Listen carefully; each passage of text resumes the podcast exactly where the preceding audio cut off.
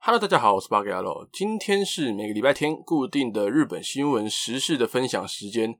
今天要分享的新闻时事总共有五则，那接下来就开始跟大家来分享本周的新闻时事喽。第一则，今年奥运是首度采用日本的五十音的顺序来做奥运的出场顺序，而台湾是被排在第一百零四个出场的。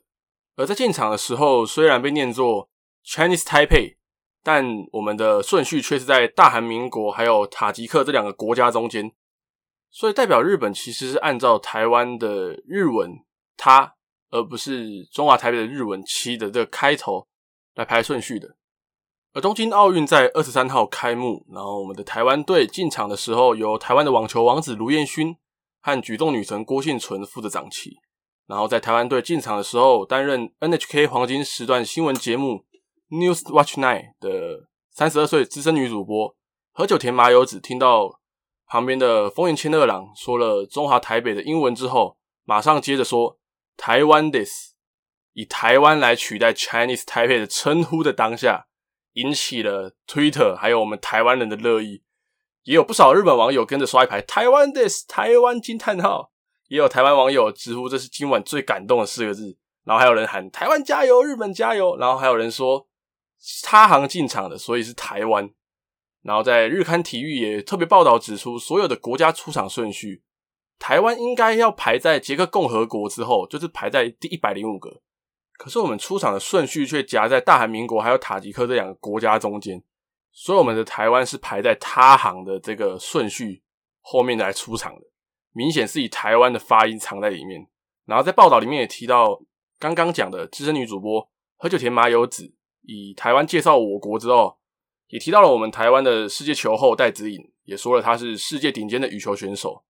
而因为这件事，所以导致有一些可能平常心灵就比较脆弱的中国人不开心。但是台湾就是台湾嘛，台湾 this，再说一次，台湾 this，好不好？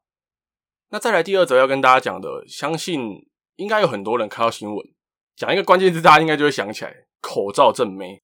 没有错，就是最近有一个日本的 YouTuber 叫做摸摸哈哈，他在最近上传了一个戴着口罩的直播影片。一开始他戴着灰色的口罩，然后还操着一个甜美可爱的嗓音，在直播里面就有不少的粉丝希望他把口罩拿下来。一开始他很抗拒，还说如果直播间的观看人数到了五百，他才会脱口罩。结果没有想到，不久之后他的观看人数真的达到他设定的门槛五百人，最后真的受不了，他就脱下了口罩。露出了他的真面目，结果没想到一开始鼓吹他脱口罩的人就一个一个跑掉，还有人跟他说对不起，然后才退出直播。最后他也受不了，说：“哎、欸，啊不是你们自己说要看的吗？是你们自己说要看的、混蛋啊！为什么用中文？因为日文讲起来有点太凶了。呃，他就讲了一句混蛋。啊，至于为什么他会这么激动，说实在的，有看到新闻的人应该就知道，他脱口罩跟戴口罩的差别真的是有那么一点大。”啊，我在这里也不会评论他的长相长怎样，但我会把那部影片的连接放在下面，在简介的下面，大家可以自己去看看。再来，我要讲的两则新闻呢，都比较不是这么开心的事情。第一则我要讲的是东京都埼玉县的警方在二十二号的凌晨一点五十分，在富士见市的西瑞穗台的一座公园，逮捕了一名涉嫌公然猥亵的男子。然后在报道里面，其实也没有透露这名男子的名字。只说了这个男的是在丰岛区政府的一个卫生部长，也是新冠肺炎疫苗接种部门的负责人。然后埼玉县的警方是说，他在被捕之后，他就坦诚自己确实是在公园脱裤子露尿，因为自己想感受一下刺激感。他在被捕的时候，也只有穿着长袖衬衫、袜子跟皮鞋，因为他脱下来的裤子跟内裤都放在他的背包里面。我是不知道他是压力太大，还是最近受到了怎么样的冲击，要不然。堂堂一个卫生部长，一个负责疫苗接种的人，跑去公园露鸟，到底是怎样？太坑了吧！而讲完了露鸟事件之后呢，接下来这一则，我在看完新闻之后，真的觉得不可思议。因为第一个犯人年纪不小，第二个他的犯罪动机真的是有点太莫名其妙了。这个案子其实是在日本福冈，最近有一名五十九岁的啃老男。五十九岁哦，五十九岁的啃老男，因为被爸爸妈妈打扰看动漫，所以就杀了他年迈的父母。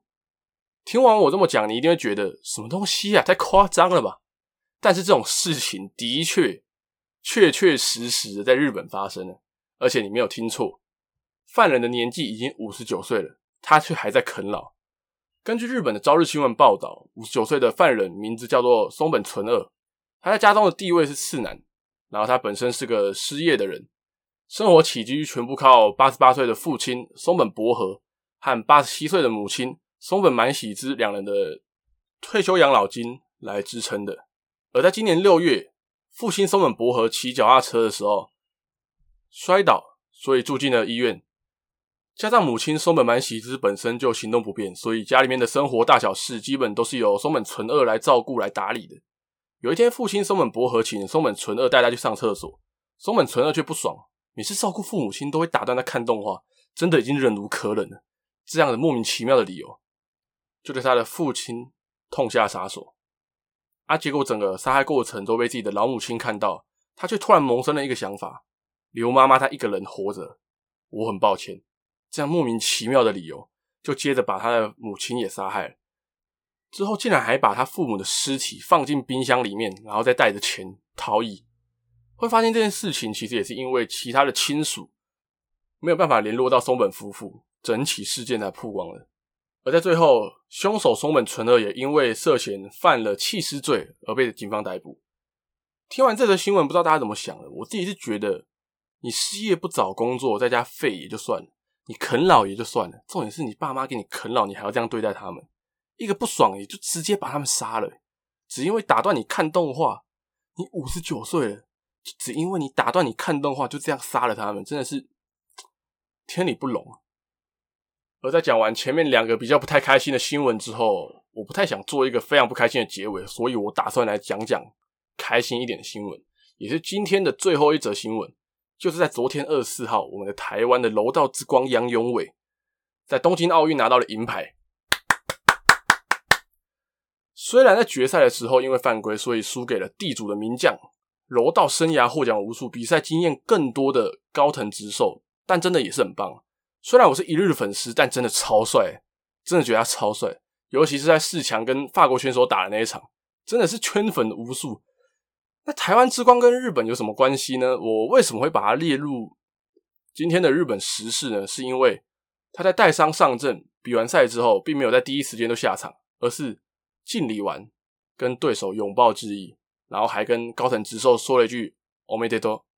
说了一句恭喜。然后说完恭喜之后，还想要把高藤直寿的手举起来跟大家致意，但高藤直寿却反过来把杨勇纬的手高高的举了起来。那个画面现在重播来看还是很感动，这就是运动家的精神。而杨勇纬的事迹在下了场之后还没有结束哦，日本有非常多的网友因为被杨勇纬的实力跟颜值吸引了， 反而也被杨勇伟圈粉，甚至还有很多人说他长得像吉尼斯的偶像。而日本有一个作家叫做门田龙将。他也赞赏了杨勇伟的前途无限。虽然杨勇伟只拿到银牌，但他认为三年后的巴黎奥运，杨勇伟才二十六岁，一定可以再重返奥运舞台。到时候日本的粉丝们一定也会为他欢呼加油。而杨勇伟如果听到这些评价跟评论，应该也会很开心。最后也恭喜高藤直寿拿到了金牌，把金牌留在了日本。杨永伟，他让世界看到了台湾的柔道实力，也让世界看到了他。下次巴黎奥运一定要拿个金牌回来。那今天新闻时事就讲到这边。现在也是奥运的第三天，大家继续为自己国家的选手加油吧。最后一样，如果你或你的家人朋友们有在关注日本的新闻时事的话，听完这一集不妨订阅关注，分享给你的家人朋友们，才会在之后每个礼拜天上传日本的新闻时事的时候，可以在第一时间收到通知。听完之后，也可以在 First Story 跟我讨论，在之后也会有更多的日本新闻时事分享给大家。那今天就先讲到这边喽，大家拜拜。